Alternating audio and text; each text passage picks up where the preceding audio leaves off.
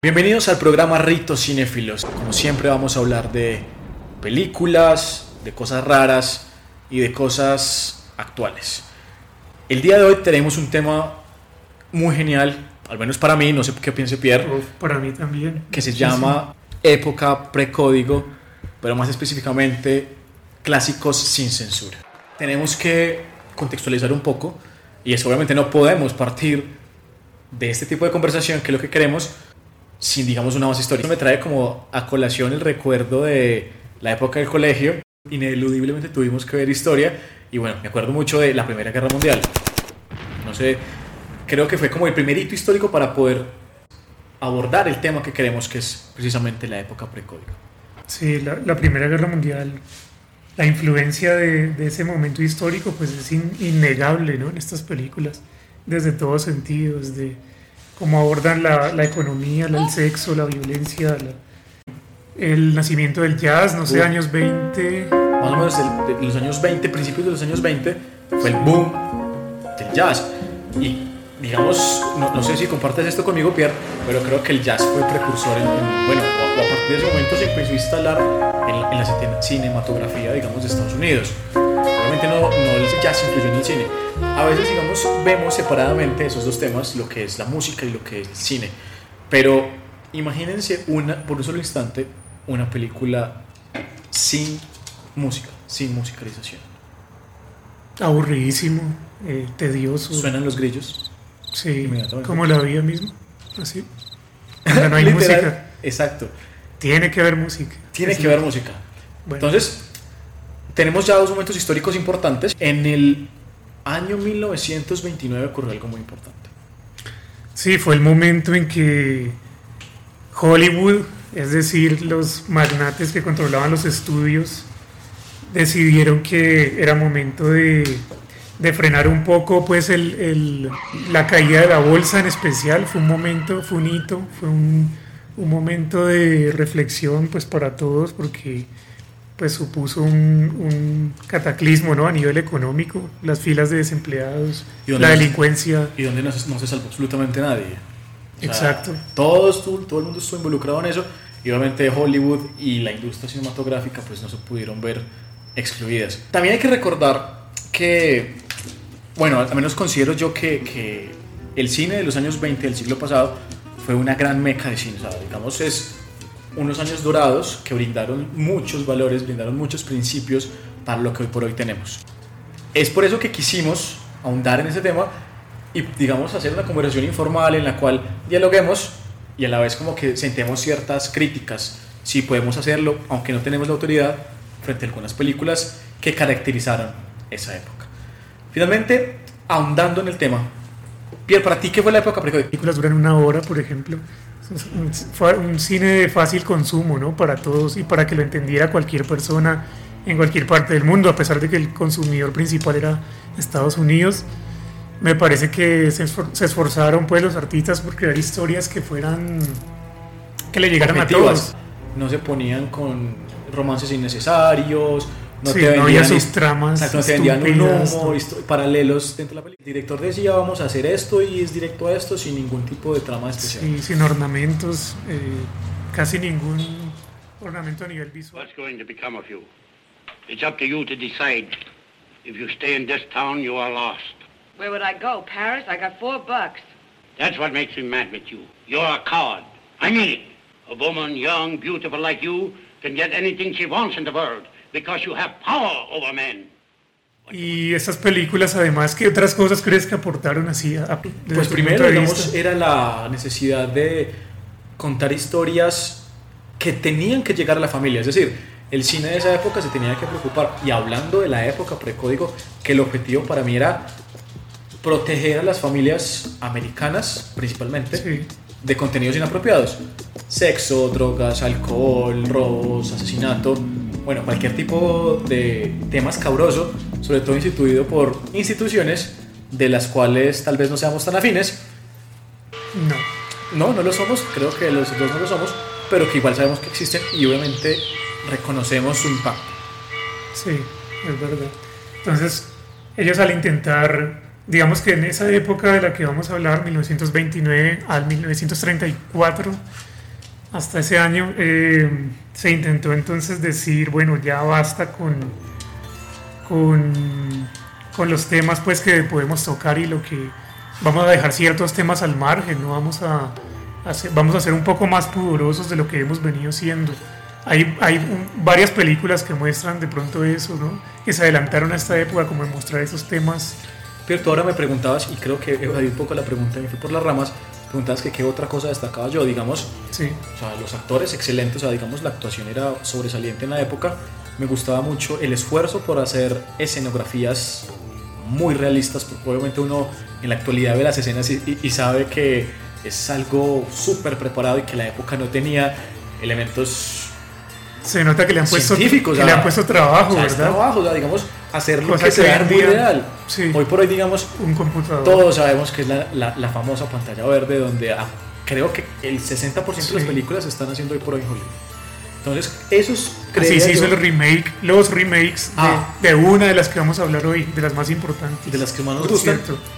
Entonces, digamos, eso es lo que yo lo Rescatas que más o rescato menos de, de, de la época. sí, El el papel de la mujer. Ah, bueno, ¿Qué importantísimo. rescato yo de ahí? O sea, se ven unas mujeres fuertes, tan fuertes que hoy en día creo que a más de una eh, productora, no sé, le daría miedo mostrar, o sea, una mujer tan empoderada, Empoderada, utilizando un término moderno época. que incluso hoy por hoy creo que está un poquito, si me permiten decirlo, prostituido.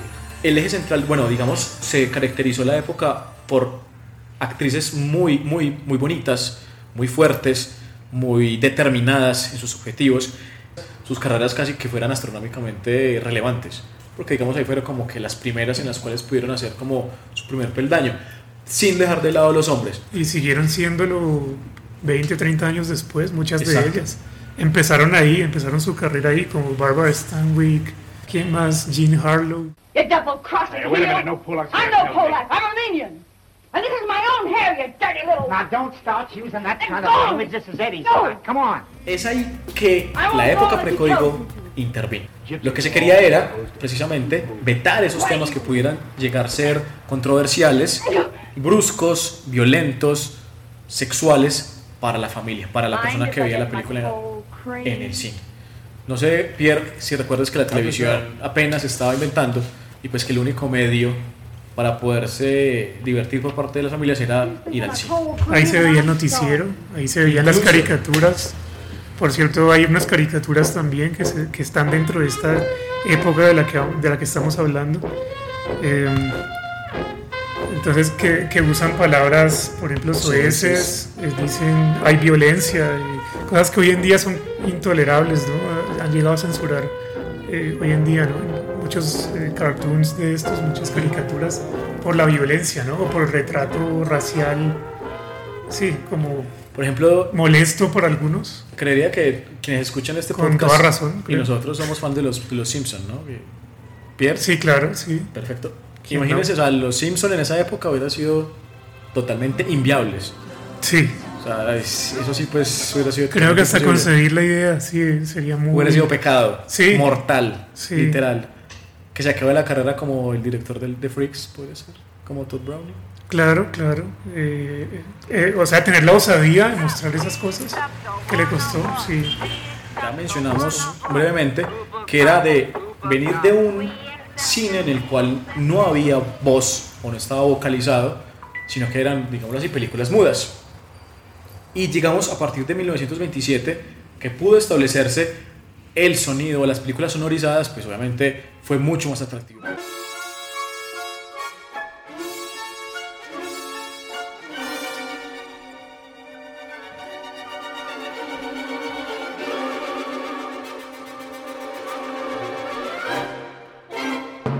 Hoy por hoy, el cine es como lo fue para los romanos en El su circo época. romano. Exacto, ¿no? que era pan y circo para los romanos.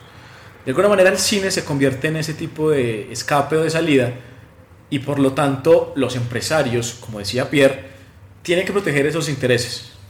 Porque obviamente la capitalización que tiene Hollywood, pues sabemos cómo es. Así que tenían que realizar películas que fueran en pro de los valores sociales, religiosos y morales de la época. Sí, mantener a la gente como en su sitio, como A a, raya. raya. casi. Entonces es como haciéndoles advertencias casi, porque el, el cine es un medio de propaganda también, ¿no? Además, Tremendo. es Para, ven- para más- vender y para. Sí, sobre todo para vender casi que netamente. Claro, es un, eso puede ser un, no sé, un lavado de cerebro, podría, podría decirse, ¿no? O sea, en cierta medida. Entonces, por ese lado, pues obviamente se iban a meter, iban a decir, si la gente se está indignando con lo que vamos a contar o con lo que está pasando en Hollywood, pues entonces no lo podemos seguir contando. O para contarlo tenemos que hacer ciertas concesiones, ¿no? En la trama o en, o en lo que les vamos a mostrar. Entonces, llegar a ese punto, pues fue producto de varias causas, ¿no? Que hemos mencionado Sí. algunas, pero tampoco hemos mencionado la- algunas de las causas que surgieron ya ahí en la meca del cine, dentro de gente de la industria, de la misma industria. ¿Cuáles consideras tú que fueron las causas eh, sociales, culturales o económicas que dieron el boom específicamente en Estados Unidos para la determinación o creación del código Hayes? Este programa es familiar para todas las edades. Contiene escenas de sexo y violencia. Empezaron a haber de pronto protestas, empezaron a haber de pronto cartas en los estudios diciendo, hey, bájenle el tono a sus películas. Las- Están- la- los el contenido sexual es, eh, me mostraban una pierna de- o me mostraban el, el- la axila de tal Ca- actriz. Que era como una, Un pecado un mortal. Medio Oriente, entonces, digamos, en, época muy puritano, Unidos. un Estados Unidos muy puritano, yo creo que propició eso, ¿no? Repensar las reglas del juego en Hollywood y decir, a ver, contentemos a esta gente digamos que, que la cosa va a cambiar, creo Bueno, yo. Siguiendo con el tema, hay que decir que desde que, que el- o sea, la época precódigo como tal se estableció entre los años, Pierre me, corre- Pierre me corregirá, 1929 a 1934, y a partir de- del 34 ya empezó a regir sagradamente el código Hayes. Ya digamos, a partir del 34, las películas ya tenían que respetar los protocolos establecidos por las autoridades competentes para o decidir proyectar la película o cancelar el proyecto. Entonces, claro, era una adecuación muy interesante, que es lo que me parece muy, muy bonito, yo sé que lo compartes, que es ese esfuerzo onírico o esa, ese intento de evocar a las personas un sentimiento de lujuria, de sexo, de muerte, Ira, sí. de iras descontroladas. Sí, Listo. creo que entiendo lo que estás diciendo y que siempre es como más atractivo a nivel sensorial, creo yo, que te sugieran las cosas a que te las muestren así de forma cruda. Ese- eso que dices es interesante y creo que es el eje central, bueno, uno de los ejes centrales que se pueden determinar dentro de este podcast. Bueno, seguidamente eh, ya, ya nos identificamos o nos centramos en una época de tiempo y quisiéramos ahondar un poco en otro hecho que nos pareció importante y en este Pierre quisiera que Pierre eh, se pronunciara porque sé que sabe un poco más y es la muerte de un amigo Fari, Fati, Así, Roscoe Fadi Arbuckle y William Desmond Taylor. Esos dos sucesos fueron, El estallido, creo que, También fue, un boom, el- creo que fue el ultimátum. sí, fue ya, bueno, Hollywood, eh, a ver, vayan pensando de nuevo las reglas del juego porque ya se, se pasaron de la raya, es, un- es Babilonia, es Sodoma y Gomorra. Pero cuéntanos qué pasó. Eso- ¿quiénes fueron? ¿Quiénes fueron? El Fari Ya les, cuen- ya les cuento lo que pasó. Fadi Arbuckle era un actor de cine mudo. De hecho, él, fue el- él trabajó con Chaplin y fue quien descubrió a Buster Keaton, que deben conocer sus películas, espero, por su bien. Y si no, no hay ningún problema. Los entendemos, no podemos conocer todo. Así que después de que escuchen el podcast, van y ven a. Corran a ver a Buster Keaton Corra a ver a Buster Keaton. en El Maquinista de la General, Uno. en Sherlock Jr., Dos. En- no sé, no me acuerdo ya. Tampoco Ahí- lo recuerdo. Pero ¿sabes qué reemplazó a, qué lo reemplazó a él? Me estoy yendo por las ramas, pero lo voy a decir. Las caricaturas. Es o sea, cierto. reemplazó a los cómicos mudos. La forma en que se movían, que corrían, que... O sea, eso fue lo que reemplazó.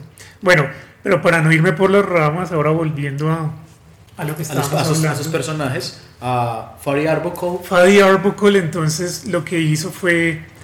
Era un tipo al que le gustaba mucho el sexo y tenía sexo regularmente y con prostitutas o debutantes en- eh, en- en el cine. que les hacían algo así como lo que La pasó iniciación. como lo que pasó con Harvey Weinstein Oh. eso No, más, o debes men- recordar. más o menos algo así en esa época, o desde esa época tal vez, venía haciendo, en fin, conocían mujeres ahí y se las llevaban y tenían fiestas con orgías y sexo Las y drogas bacanales, sí, al estilo Grecia, en los tiempos remotos, una cosa... Sodoma y Gomorra, señores, no sé si lo Ah, recuerdan. y bíblicos también. Lean la Biblia, ahí está Sodoma y Gomorra, les va a gustar. Eso, léanlo para que vayan dejando poco a poco ese vicio. Por favor, Pierre, no, nuestra idea no es convertir, Pierre, por favor. Somos solo los meros Es, informadores. es un consejo gratis nada más. Y en, to- en todo caso, sí, Fabio Arbuckle le gustaba el sexo, salía con muchas mujeres, tenía sexo salvaje, era un tipo obeso, o sea, hay que decirlo, era un tipo de... ¿Cuántos kilos pesaría Fabio Arbuckle? Por eso Pero era bastante. Furry. Sí, Fadi, No, era- gordito, entre comillas, Fadi. No era por Por ironía. Exacto. Entonces él, el tipo un día tuvo una orgía que le costó la vida a alguien. Entonces lo llevaron a juicio a una mujer, ¿no? Era una actriz debutante, algo así. Y la muchacha entonces dicen que sufrió como una especie de asfixia y, y, y que analizándola de pronto hubo como acceso carnal abusivo ahí eh, una cosa de violencia, ¿no? Que, entonces dicen, la teoría de la fiscalía era que Fabio Arbuckle violó a esta mujer Y la- la asesinó. y la asesinó de pronto, pues, de forma involuntaria, pero al fin y al cabo Sucedió. sucedió.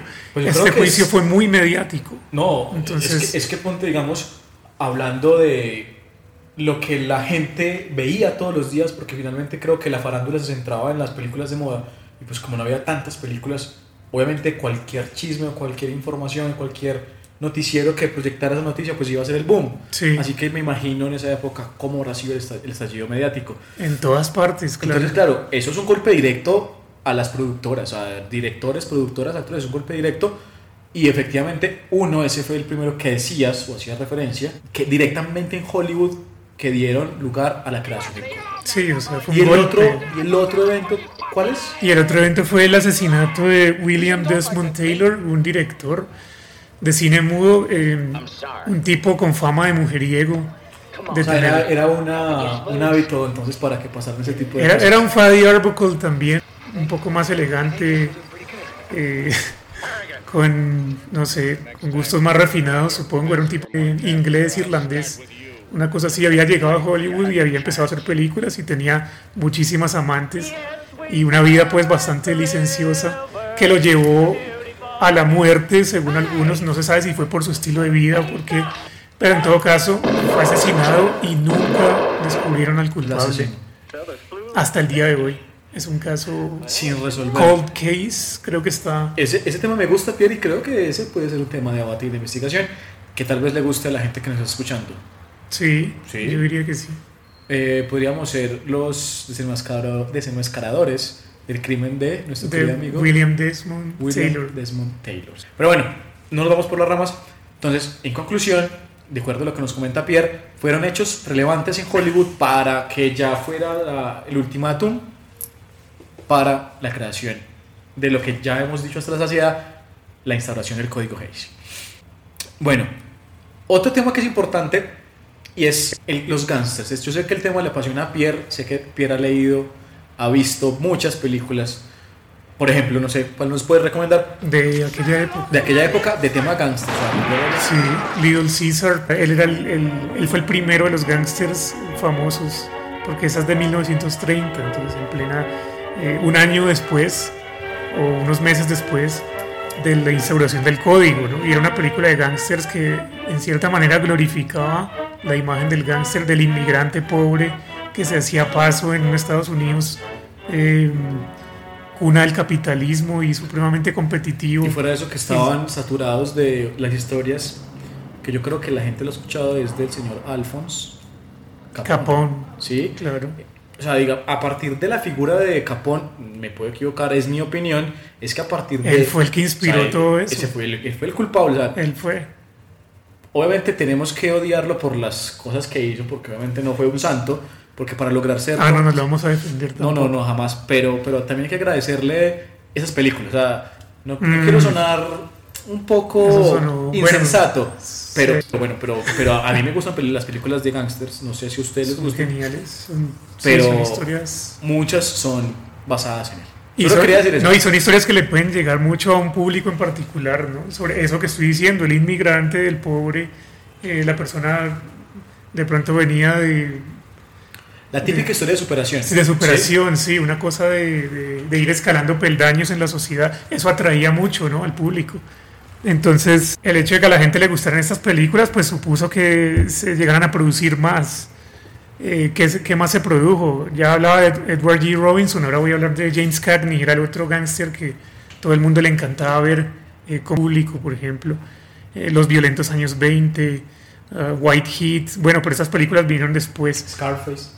No, Scarface es con Paul Mooney, Más, sí, es con el mundo. pero genial película también, que como todos saben, pues inspiró un remake con Al Pacino y, y creo que van a hacer otro remake, eh, cosa que no, no me entusiasma mucho. Decir, pero- o sea, ahí se corrió la teoría de que Al Capone también, siendo muy malo, obviamente aportó para muchas cosas que se ven hasta la actualidad.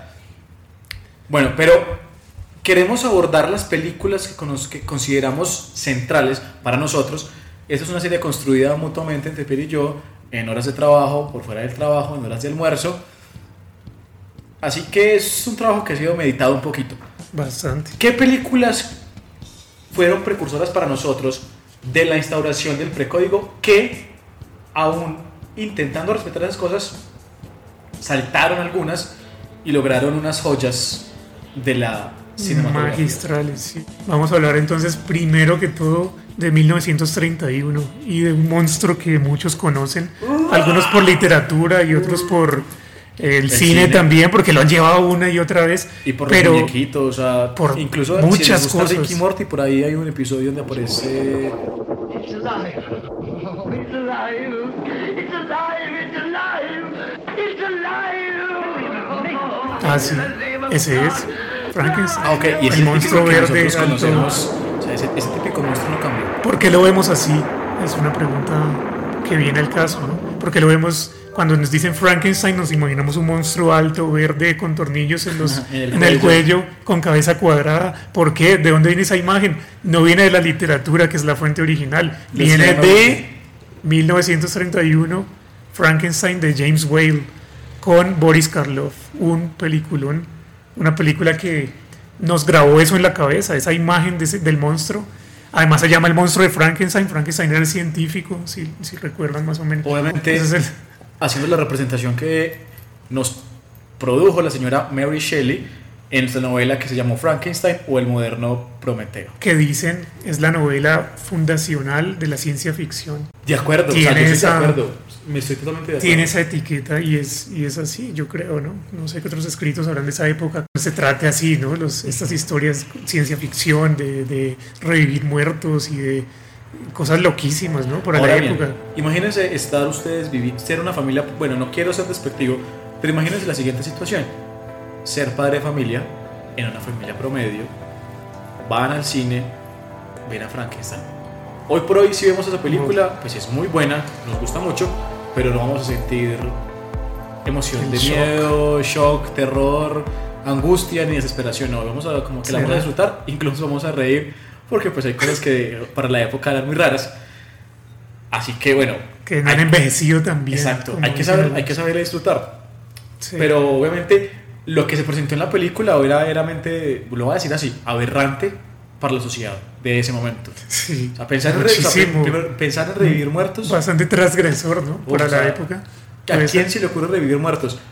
Ahora bien, Aunque estamos hablando de la época que ocurrieron los asesinatos esos Ah, y que exacto. pusieron porque había mucho mucho libertinaje y mucha entonces sería de verdad choqueante, impactante para la gente Frankenstein imagínense compitiéndolo con Jesús. Oh, sí, Jesús, sí. en la taquilla, bueno. O sea, no, me refiero a que Jesús resucitó. Ah, ok. Y creo, pues, y que en tengamos- historia. Y que tengamos conocimiento. Frankenstein es mejor. y que tengamos conocimiento en la cultura popular, Jesús es el único que ha resucitado. Sea, sí, es un zombie. religiosamente. Es un zombie prácticamente. No quería sonar así de despectivo, pero, pero bueno, son opiniones, eh, respetamos, sus, respetamos sus opiniones su religión, solamente estamos charlando, Esto es humor, claro. solo humor. Y bueno, ¿qué, qué podemos aportar de Frankenstein? Bueno, yo creo que lo más importante ya lo mencionamos, que es la imagen del monstruo, que se nos queda grabada, grabado en la retina, en el cerebro. A todos, todos tenemos esa imagen, no sé si desde pequeños, si alguien nos la comenta cuando estamos pequeños, pero todos la conocemos, ¿no? Una cosa que se implanta como la memoria colectiva, esa imagen del, Franken- del monstruo de Frankenstein de ese, de ese modo, con esas características. Eso quedó, o sea, esa imagen, esa impronta. Y qué más historias de tantas historias de terror buenas con temas así un poco escabrosos, pero que se empezaron a contar, eh, ya se le perdió el miedo. Yo creo que es muy valiente sacar una película de terror que aborde temas así, eh, que impacten ¿no? una sociedad en el momento. Sí. Eh, en particular, ¿sabes qué creo yo que impactó al público? La escena en que Frankenstein eh, agarra, está, hay una niña jugando al lado de un río, Del Frankenstein, o de un lago, creo. Frankenstein se acerca, el monstruo de Frankenstein se acerca a ella, eh, ve, primero que todo- ve que ella está jugando con, con Prim- una flor. Primero que todo, acuérdense a los que saben o si no, búsquenlo ya. Googleen Boris Karloff. Piénselo, imagínenselo con un traje tipo Frankenstein como lo conocemos. Con una niña mo- rubia, obviamente tiene que ser una niña rubia porque el cine está lleno de clichés, sobre todo en esa época. Sí, es un mensaje Voy más. a decir algo muy transgresor, Hmm. pero ahora que lo ¿Será pienso, puede decir uno que existía raza superior en Hollywood. Hasta ahí llegó. Raza superior en Hollywood. Monos. ¿A qué te refieres? Todos son monos, todos son altos. O sea, era como eugenésico Hollywood. Como vamos a escoger lo mejor de lo mejor y lo, lo que no nos guste lo descartamos. si algo así. hacer una comparación con King Kong más que es posterior, es súper válida en ese momento. cabe, o sea, por completo. o sea, es una. No lo sí. había pensado, pero es, sí, es interesante. Es un análisis muy, muy complejo, muy denso. Pero esto puede ser para después, aunque estamos Sí. un poquito alargaditos, o para otro- otra conversación. Vale. Pero bueno, Pierre, estabas diciéndonos lo de la niña. You I'll have the. I can make a boat. See how mine floats? No, you're hurting me! No!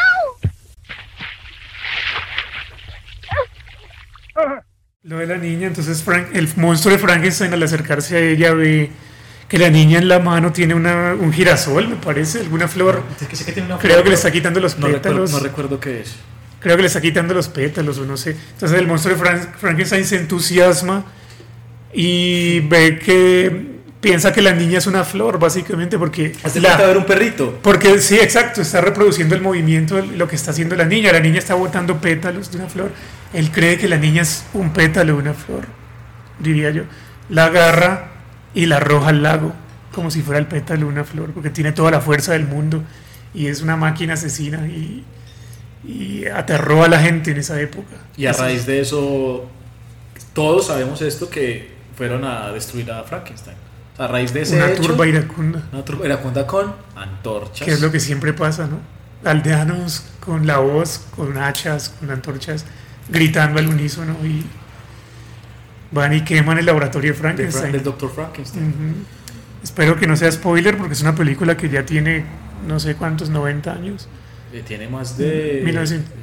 de más de 80 años. 80, sí, es una película muy vieja y si no la han visto, pues Es peor para ustedes.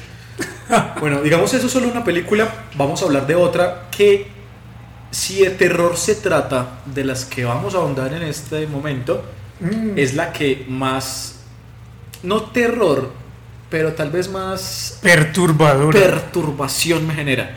Y es la es, película de es, 1932 que se llama Freaks. Freaks. Es una película que sé que le encanta a Pierre, que sé que le encanta a muchas personas, que espero que se la hayan visto, por favor, véanse, si no lo han hecho. rara. Dirigida por el señor Todd Browning. Browning. Sí, señor. Yo quisiera hacer un pequeño preludio y es que el señor Todd Browning, para mí era un genio, venía de 1931, donde había dirigido Drácula. Drácula. Que, Imagínense. uf, imagínense, sea, Drácula un pequeño. No vamos a hablar de Drácula tanto, pero pues Drácula es otro elemento contemporáneo que incluso podemos ver en películas excelentes, 10 de 10, como Crepúsculo. Tal cual. Buen chiste. No, eh, pues, de- depende, ¿no? Depende de, de quién escuche el podcast. Depende de sus edades. No sé, puede que sea la mejor película del mundo. Pues No, la subjetividad. espero que no, si están escuchando respetar- Hay que esto. respetar a la gente que nos escucha. mm, bueno, pues, um, Pero no, lo que Todd quería era- Browning venía ahí, claro, era una obra exitosa en Broadway, ¿no? Drácula, donde había actuado un húngaro desconocido hasta ese entonces, Bela Lugosi, un tipo que ni siquiera hablaba bien inglés.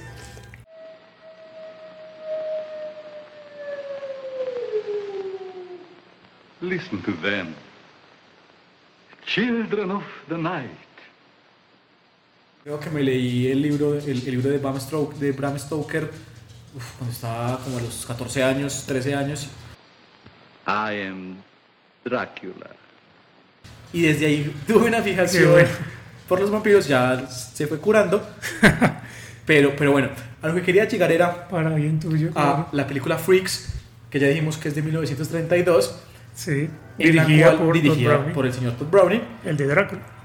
En el que se adaptó, el de Drácula, en el que se adaptó el cuento del señor, del señor Todd Robbins, Sports o Espuelas. ¿sí? donde se trataba sobre la venganza de un enano. o de un artista, que era- liliputiense. que- son, son los integrantes de una tropa de circo, ¿no? Como se les, creo que se les dice así. A los artistas circenses van en, en caravana, van todos, van los que en ese momento los ponían en la exhibición de fenómenos. Ese es el nombre de la película, Freaks. La diferencia, digamos, que, que veo yo es, no me leí el libro, pero pues obviamente tengo en la memoria ciertos apuntes del libro, es que se trataba netamente del enano que sabemos que es Hans, Hans, sí. enano, eh, que se enamora de la trapecista, pasan cositas, intenta su venganza. Lo interesante es que Todd Browning, que diría yo que es un visionario, procuró o incorporó una, lo que decía Pierre, una manada de gente rara, gente de circo, la tropa de circo. sí. para- Pero de verdad. O sea, pero de verdad. La o sea, no- tropa de circo de verdad. Y Entonces, Sí. volviendo a lo que dijimos antes, Hollywood se está volviendo en una meca de monos altos, verdes, sin hacer alusión directa a algún tipo de partido, asociación, afiliación. Pero, pero fue impactante ver en esa época, en pura época precódigo, ser, bueno, seres no, personas con deformidades físicas y mentales que obviamente van a, a- a chocar con la fantasía de mundo ideal Sí, de las personas. sí, yo creo que eso fue lo que pasó con esta película, sin duda. O sea, yo creo que la gente la repudió. Totalmente. 30 años después, se me escapa el nombre en ese momento, alguien de Hollywood, no muy famoso, creo que de películas B, C y hasta D, diría ¿Cuál? yo, no recuerdo, se encargó de comprar la película 30 años después, reeditarla y ser un éxito rotundo justo a los 30 años. Es, es, es- es muy impresionante. O sea, estamos dando a entender, si, si lo puedo decir así, es que las películas se adaptan a un tiempo. Hoy, hoy por hoy Hay películas que no fueron hechas para el tiempo Exacto. en las que las sacaron, Exacto. Porque no eran muy hechas. adelantadas, muy... Exacto. No sé si compartes ese concepto. Sí, con ideas como bastante complejas y bastante, o de pronto temibles, ¿no? Para la gente. O sea, probablemente esto los iba a aterrorizar más que a, más que a fascinar, ¿no? Este tipo de, de temas. Ver a gente así, ver la realidad, o sea, estrellándote la- en la cara. Gente real, artistas de circo de verdad en una película y haciendo papeles que, pues, nada halagadores, ¿no? No era un retrato. eh, no, no era un retrato bonito para nada. Es como. Es un mundo de monstruos. We'll make her one of us. A loving cup, a loving cup. Her one of us. We accept her one of us. Gooba gobble, gooba gobble. We accept her, we accept her. Google gobble, Google gobble. One of us. La diferencia es que tuvieron que filmarse creo que aproximadamente cuatro finales diferentes por orden de, de la, del precódigo. Es decir, digamos, eran finales que Tom Browning había elaborado, había elegido y, y tuvo que llegar el código a decir, no, señores, esto no se puede mostrar y pues tuvieron que sacar cuatro finales alternativos que dependiendo del estado se aceptaban o no. Entonces imagínense esa situación, tener que modificar una historia, una, un script, un, un- un libreto para poder satisfacer los requerimientos los prejuicios sociales de la época. Bueno, otra película que es muy buena, hablando también del año 1932, que yo creo que es, es el año que más se repite en esas películas, Uy, y sí. estamos hablando de La Isla de las Almas Perdidas. Buenísimo. Una película de R.C. Kenton, una película que es adaptada de, de la novela de H.G. Wells. A H.G. Wells no le gustó esta adaptación. Esa es la razón por la que se llama la isla de las almas, de las almas perdidas Y, no, se llamó la isla del Doctor y Moreau. no se llama la isla del Dr. Moreau porque es una adaptación de la isla del Dr. Moreau. Una adaptación bastante... Yo creo que, yo no sé quién vio... Hay películas que salen como parecidas en la, en la misma época, ¿no? O sea, con un tema como una idea central muy similar. Y yo creo que Freaks y esta película compaginan A perfectamente porque hay, hay seres también así, ¿no? O sea, muestran, muestran personas en con discapacidades, aunque la isla de, las- de las almas perdidas son, es más que todo maquillaje, mientras que Freaks es gente de verdad con este tipo de malformaciones. o- Pero entonces son dos películas con, con, yo creo que una idea muy similar detrás. Hay que recordar que esta película fue protagonizada por Charles Lawton, Richard Arlen, si no me falla la memoria, Bela Lugosi, que se nos repite por acá, y la señorita Kathleen Burke. Digamos, la trama es súper interesante y es un capítulo que también está en Los Simpsons para, para quienes son fans de Los Ah, Simpsons, sí. que ya lo hemos mencionado. La isla del Dr. Hibbert. La isla de Dr. Hibbert, exacto. Sí. Entonces ahí está para que se hagan una idea si han visto ese capítulo. Tienen que verla, es muy buena. Y obviamente, pues los efectos son muy buenos para la época. Y lo que hace el Dr. Muro es que lo invita a la isla porque tienen que salir para otra ciudad a encontrarse con la esposa o la prometida.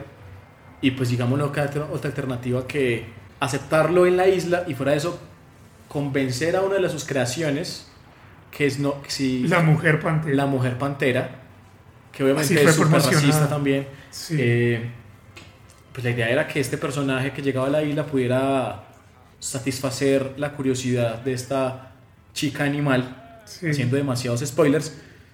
Y pues que obviamente a partir de ahí se plantea ese tipo de relación versus la. Bestialidad, ¿no? Uf, ¿Cómo se le...? Si podemos utilizar una frase, podemos si podemos utilizar una frase moderna, una adaptación moderna, sí podría ser algo así. Sí, es una relación casi así, y eso se ve bastante, ¿no? En películas de terror de esta época, de otra que hablaremos ahorita. Y así que repitiendo el ejercicio es, imaginen esa situación para las familias de la época. Bueno, otra película que ya nos escapamos del cine de terror, del cine de miedo, Sí, sobrenatural. o- sobrenatural. Tenemos una película que para mí está en el número uno de este, de este top que estamos hablando acá y se llama I Am a Fugitive o Soy un fugitivo. Ah, bueno, pero que es I Am a Fugitive from a Chain Gang, eh, que fue dirigida por el señor Mervyn Leroy y El protagonizada mismo por que el dirigió señor... Caesar.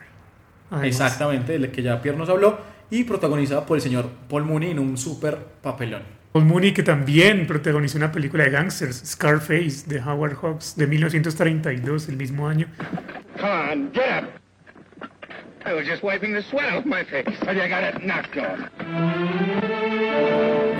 Él guerra, Creo estaba recién retirado. Hizo todos los trabajos, ¿cierto? Que Él, había. él estuvo recién retirado, volvió a la ciudad, se estaba tomando un café, eh, se, se hizo amigo de alguien en ese café, ese chico no quiso pagar el café, se robó la plata, se fue, forma. se escapó y agarraron al señor por Mooney.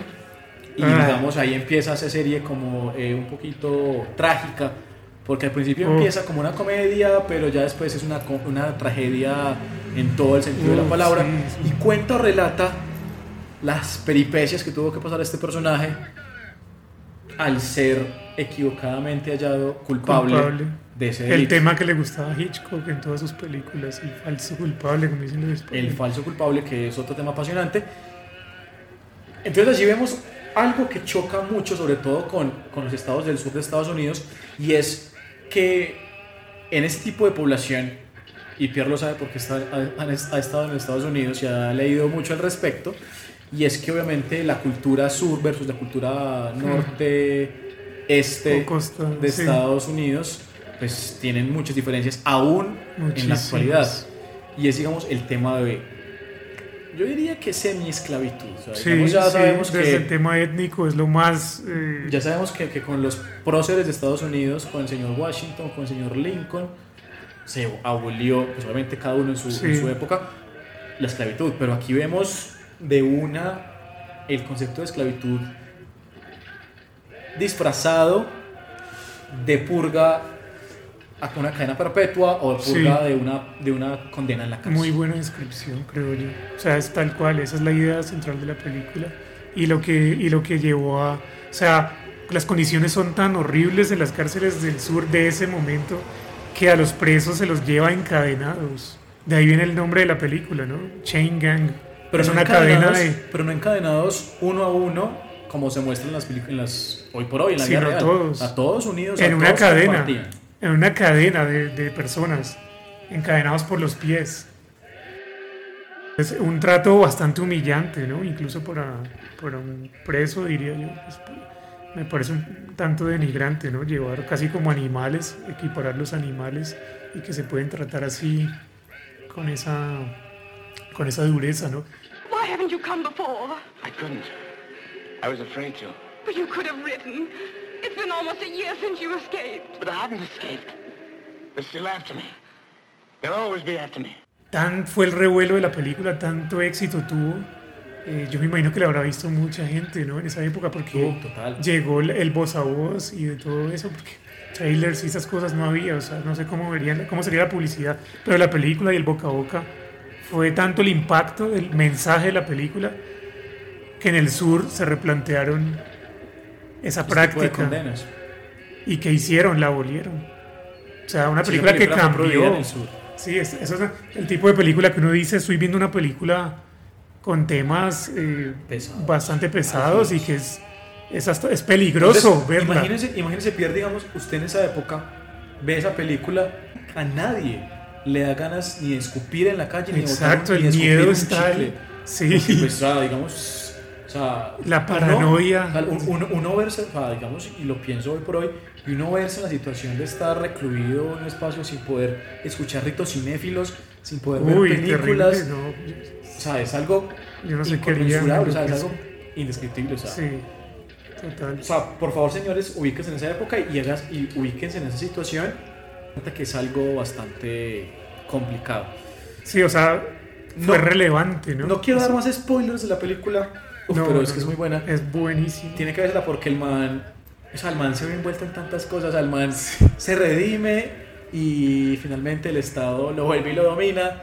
Es una vaina como kafkiana, ¿no? Como Uf. que, o sea, es una pesadilla tal, o sea, nunca acaba. O sea, Pesadilla sin fin. Pesadilla sin fin, así. O sea, es una cosa que nunca acaba, pero, pero como es un drama realista, te golpea mucho más duro. No lo ves con cinismo, como una película de terror, que te puedes reír y, y no, te vas a, no te va a quedar la idea tan grabada, pues, de esa Porque forma tan finalmente fea. las películas de terror, como las que hemos hablado, son Es más cosas- escapismo, ¿no? Es, es más fantasía. Sí. En cambio, esto es algo real, algo espantoso. Además igual, sucedió, pero es creo. real. O no sé, algo dicen de las, de las condiciones. Bueno, de- tendríamos que verlo porque ahí sí, eh, ahí sí me O sea, en este tanto es una película tan buena y estamos hablando de ella, analizándola y me dan ganas de verla de nuevo porque es, es buenísimo. Es, es- y hace años la vi y me encanta. Pero Y bueno, lo- en el- ya, ya hablamos mucho de nuestra Sí. película favorita. Y tenemos la película de Most Dangerous Game.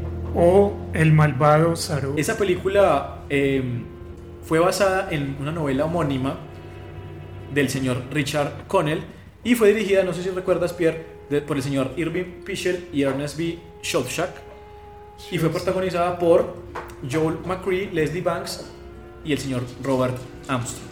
¿Qué recuerdas de la película, Pierre? A ver si tenemos la misma concepción. Yo me la vi hace poquito. que recuerdo, pero yo siempre pues trato de sentarme a ver una película de esa época pensando, digamos, no hay celulares, no hay nada, no hay nada en mi mente aparte de la película. Quiero hacer una, una recomendación, espero que sea atendida o la compartan y es por favor si escuchan esto o si no lo escuchan, pero Les llega por el voz a voz. que les llegue por Como- voz a voz, lo que sea, no vean películas con el celular al lado, o sea, dejen el celular lejos. Por favor. y Concéntrense en la película. dice.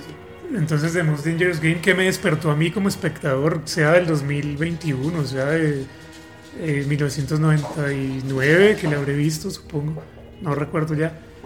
Yo simplemente pensaba que estaba ahí en una película en blanco y negro y la vi eh, como una aventura exótica, eh, otra vez, como que el exotismo, eh, como el mismo exotismo de la isla de las almas perdidas, pero, o sea, como navegar y perderse en la en la, ese tipo de, de fantasía, ¿no?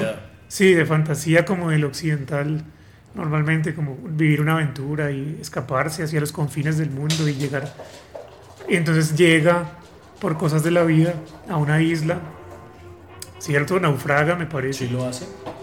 No sé si la embarcación se destruye, La así, embarcación el se destruye y es el único sobreviviente. el- Uy, ahora es- esos efectos de la inundación son espectaculares. Así no se ve en la película, vean, es un tráiler donde estén los efectos de, de cómo se destruye el barco. para que vean el esfuerzo O sea, sí, el que le esa es increíble. Acuérdense que la pantalla verde hoy nos hace estar inmersos en una fantasía literal en las películas porque... Pero no es inmersiva. ¿no? O sea, creo yo que es más inmersivo esto. Porque es real, porque, no sé, llega, lo sientes. Hoy en día no. O sea, yo veo, pues no digo que las películas superiores sean malas, pero abusan un poco de, de los efectos visuales, ¿no? De la tecnología. Entonces aquí les interesa más que hacer un, una- un naufragio eh, correctamente, realista, o más que eso les interesa es contar una historia que te atrape, ¿no? Y eso y lo logra. O sea, atrapa. El tipo llega a la isla, conoce a, al- a los como unos guardias o no sé que tiene este señor que se llama Sarov, un, doc- un ¿cómo le podríamos calificar? O sí, calificativos Pues yo, yo lo del cine yo lo diría- terror el thriller. ¿Qué piensas que sería él como un mad doctor, un científico loco? un- No, él, eh, para mí no está loco. O sea, para mí No. ni siquiera es científico porque, ah, pues, ¿Qué es en, en mi concepción, para mí, digamos, voy a colocar el siguiente ejemplo. Todos han visto Jumanji, yo sé que sí. La primera, la clásica, que fue protagonizada por Robin Williams. Robin Williams. Claro. Me imagino que se acuerdan del, del cazador del juego, del cazador que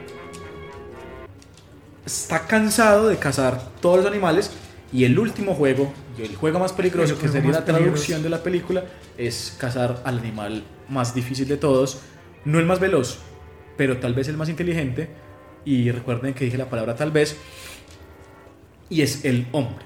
Es esa lucha entre esa persona con ese deseo de satisfacer su juego versus el deseo de sobrevivir de las personas que están por el azar en esa isla luchando por su vida. Sí, en un estado de salvajismo, ¿no? Como volver a, a la naturaleza, a ser, sí, o a cazar o a ser cazado, básicamente La- un la- juego eh, sí. algo tenebroso, ¿no? Para cualquiera, y exótico y fascinante, y eso es lo que me gusta de esa película. Y entonces el malvado Sarov es eso, es un cazador, el tipo simplemente quiere satisfacer su... Su instinto. Sí, su instinto, su Por placer por incluso cazar. básico, porque pues que, ver, eh, matar es un Bastante básico. básico, sí. Sí. Pero, pero eso supongo que atrae entonces al público, ¿no? O sea, la No, figura de este señor. Además que el man es súper atractivo, o sea, el man...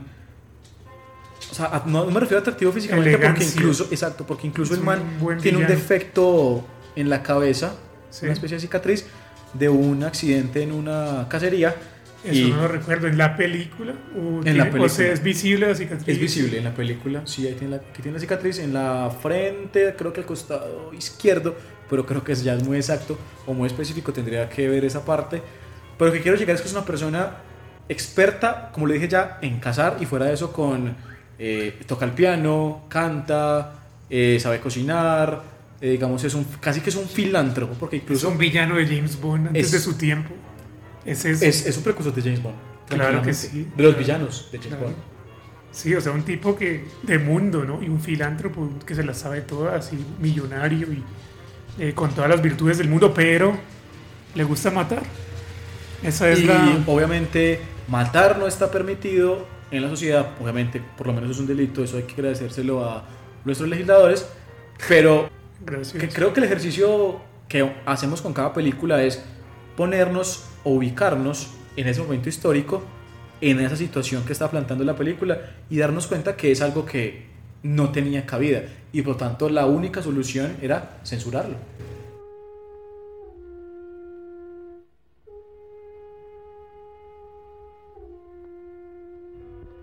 Película que voy a mencionar, que sé que la van a adivinar, damos continuidad a ese escapismo que decía alusión Pierre, y es un personaje peludo.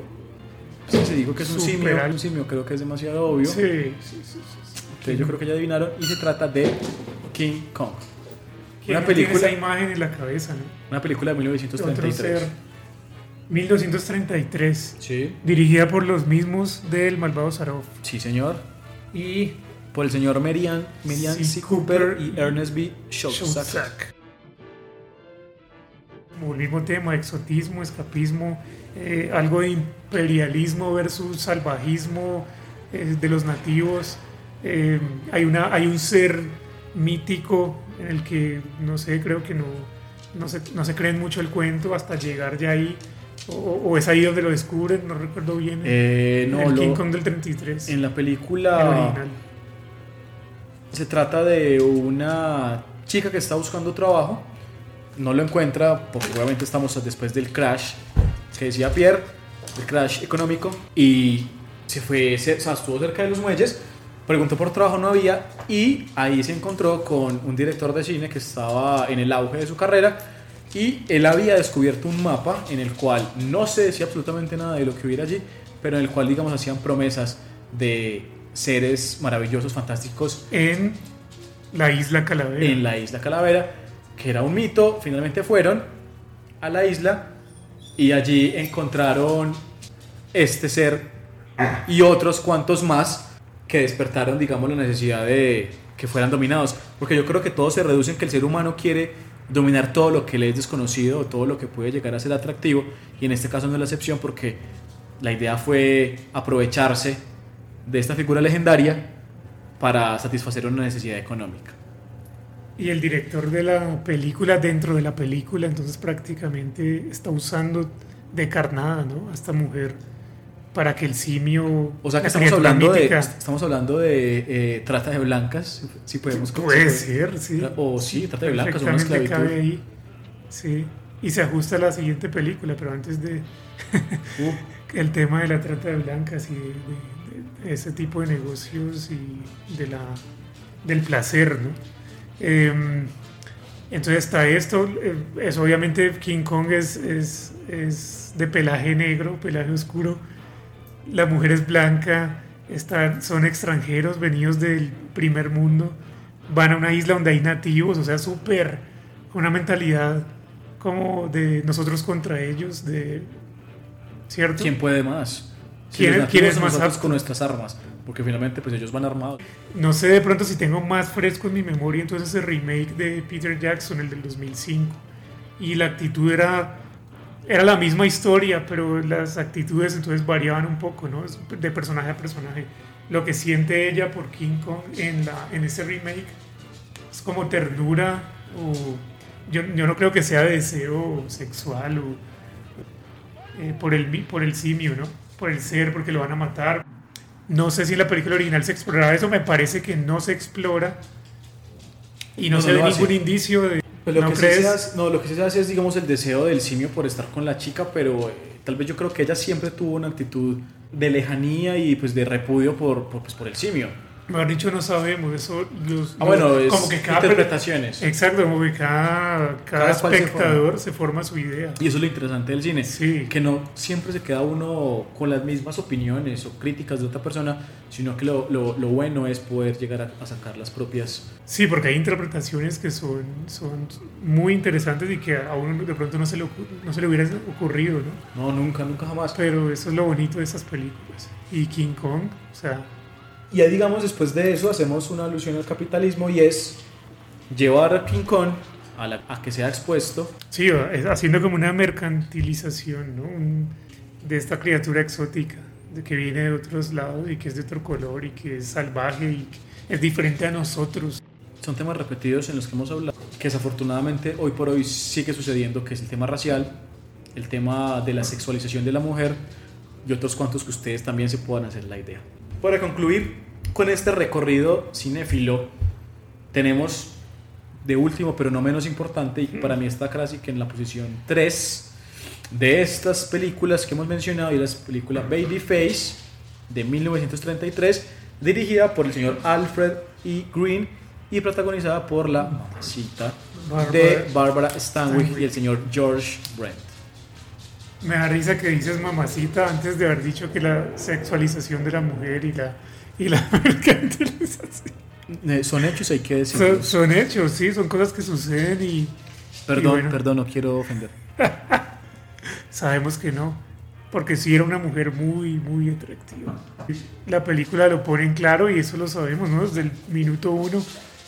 Eh, y ella siguió en ese papel, ¿no? Muchos años después. Pero entonces Babyface viene siendo una película, yo creo que de las películas más valientes, no sé, puede ser para esa época, ¿no? O sea, mostrar ese nivel de, de libertad, eh, De li- no, libertad no, libertinaje. libertinaje, sí, la palabra sería libertinaje más bien.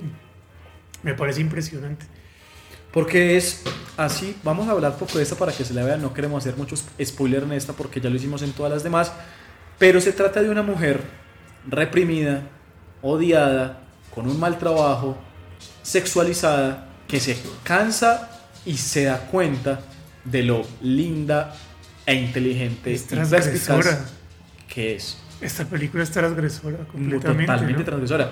Entonces es Para los, la forma en que se pensaba en esa época, ¿no? No, Para y- la y moral de esa época. también. Por ejemplo, yo me imagino. Hoy por hoy sí. Hoy por hoy, o sea, exhibiendo esa película hoy por hoy. Uf. No, yo creo que por hoy no la dejan. Hoy no la dejan. No, es una película muy valiente, por eso te digo, es es súper bien pensada, ¿no? A pesar de que el tema pueda parecer hasta burdo y eh, es una película que tiene, cierto, como un mensaje ahí eh, muy político y social que no se veía, ¿no? En una película, en un melodrama así, como medio cómico, es en para- partes como romántico. Para, para resumir y hacer alusión directa a que sea precódigo con esta etapa de la prohibición, y es que se trata de una mujer que se vale de sus atributos físicos y tal vez sexuales. No lo sabemos porque son meramente evocativos para lograr sus objetivos. Que, como decíamos anteriormente, son situaciones que hoy por hoy serían uf, totalmente desafiantes porque obviamente no somos, no somos machistas, no queremos serlo, pero pues a veces cuando hablamos de este tipo de temas se puede tal vez interpre- in- interpretar de, de manera errónea. Sí, Entonces, puede pasar. lo que queremos es decir que es una película muy bien hecha, muy valiente para su época, pero que se vale de situaciones reales para que las mujeres muchas veces puedan satisfacer o cumplir sus deseos, expectativas o cualquier otra cosa que tengan en, en su cabeza, porque a veces no sabemos No, no, sé, no sé si has visto, por ejemplo, Promising Young Woman, una No, película reciente, más o menos reciente, como hace un año, cuando empezó la pandemia. Me recordó, o sea, ahora pienso en esa película y veo algunos símiles con esta, o sea, que es una película con temas que el, em- el empaque, digámoslo así, o la, o la imagen de presentación de la película es muy amena y, y como parece que fuera a ser una comedia romántica, algo así, pero no, tiene un mensaje bastante pesado. Por ejemplo, el caso de, Promising Young Woman es también como abuso sexual de, y, y violencia en la mujer por el hecho de ser mujer. Cosas, temas pesadísimos y súper complicados, ¿no? Eh, me recordó a esa, creo que es de las pocas películas valientes con una, con una forma de venderla diferente, ¿no? Como podría ser un engaño más o menos, te están vendiendo la película rosa y bonita y no sé qué, y te das cuenta que es toda una pesadilla, ¿no? La historia. que es codiciosa. Y esta Babyface es así tal cual. Y yo creo que sí, hoy en día no la podrían hacer una película así como esa, con lo que sucede ahí. Lo que decía, se ve trata de blancas. Se ve una mujer cansada de ser objeto. Yeah, I'm a tramp, and who's to blame? My father. A swell start you gave me. Ever since I was 14, what's it been? Nothing but men, dirty, rotten men. And you're lower than any of them. I'll hate you as long as I live. Entonces el papá, digamos que la tiene ahí para atender al, a, lo- al persona, a la gente que llega ahí, que son en su mayoría hombres, creo que todos son hombres. Es como un bar en un muelle, no sé, algo así. Una especie de, un lugar que queda cerca de una construcción, porque todos son como obreros, ¿no?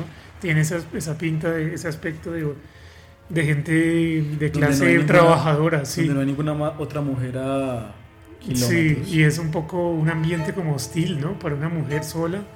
Entonces, ver, eh, así empieza la película.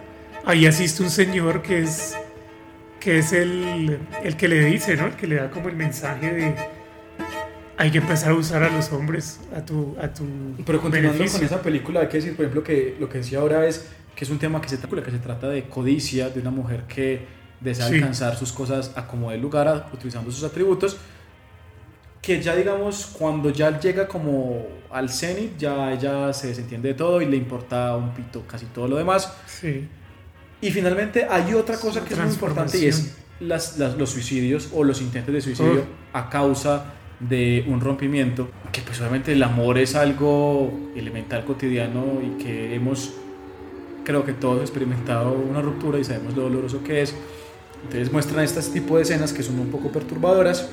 Obviamente no las muestran directamente, pero que, insinúan. que son Y evocaciones sabes que son.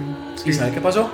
Así que digamos son esos temas que son chocantes contra esa institución que se quería promulgar a partir de 1934 de manera tajante.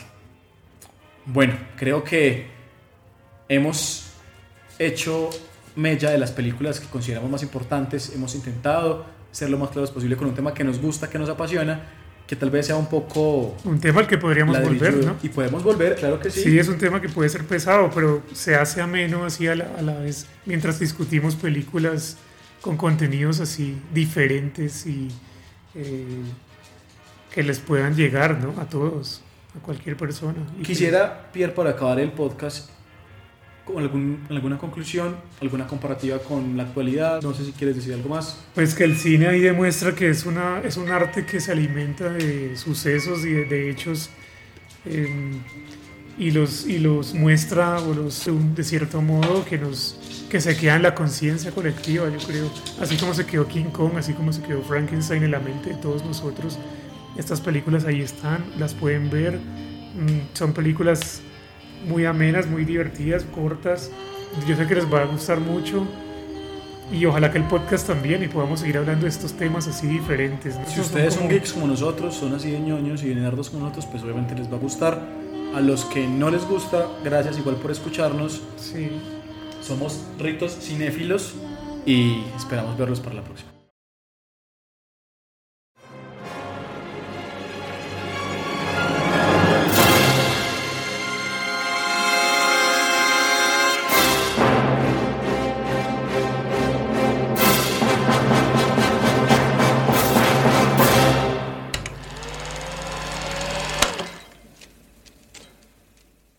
Case I don't see you, good afternoon, good evening, and good night.